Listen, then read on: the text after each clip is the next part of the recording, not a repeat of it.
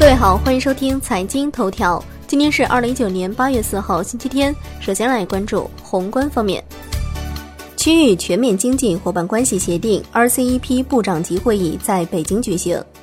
澳大利亚贸易、旅游和投资部长表示，澳大利亚政府将全力推动 RCEP 在今年内结束谈判。中电联预计，下半年我国电力供需总体平衡，部分地区电力供需偏紧。预计全年全社会用电量同比增长百分之五点五左右。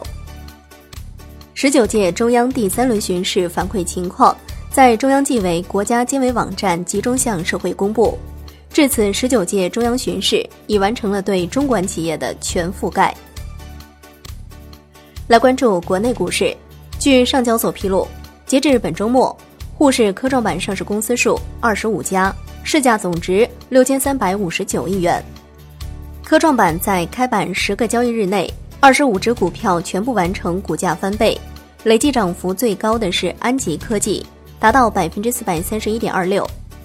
今年以来，截至八月二号，共有四百一十一家挂牌公司在新三板完成股票发行融资，累计发行股票金额二百零二点零五亿元。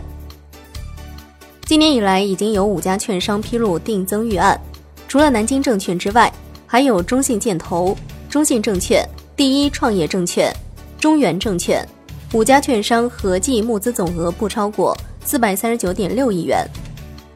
A 股年内回购实施金额超一千亿元，创下史上最强回购年份。逾六百家公司已经兑现回购计划，其中美的集团回购实施金额最高达到七十二点五亿元。来关注金融方面。梳理非上市险企近期披露的二季度偿付能力报告发现，大部分非上市险企上半年净利润同比正增长，且不少险企因此扭亏为盈。截止至今年一季度末，商业银行普惠型小微企业贷款余额已经达到九点九七万亿。楼市方面，前百强房企七月份销售规模环比降低百分之二十九。来关注产业方面。在 App Store，小红书已经无法搜索下载，而小红书官方也就下架做出回应，已对站内内容启动全面排查整改，深入自查自纠，积极配合有关部门。新版杭州市生活垃圾管理条例八月二号正式公布。上海浦东宣布电竞产业扶持政策，其中包括电竞相关企业在主板及科创板成功挂牌上市的。给予不超过五百万元扶持。电影《哪吒之魔童降世》官方微博发文称，影片票房破十九亿元。海外方面，韩国金融服务委员会表示，韩国政府将扩大流动性供应，并对受日本出口禁令影响的企业进行债务展期，确保金融市场稳定。来关注国际股市，伯克希尔哈萨韦二零一九财年第二季度。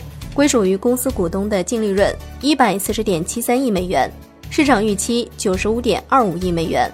二零一九财年上半年归属于股东的净利润三百五十七点三四亿美元。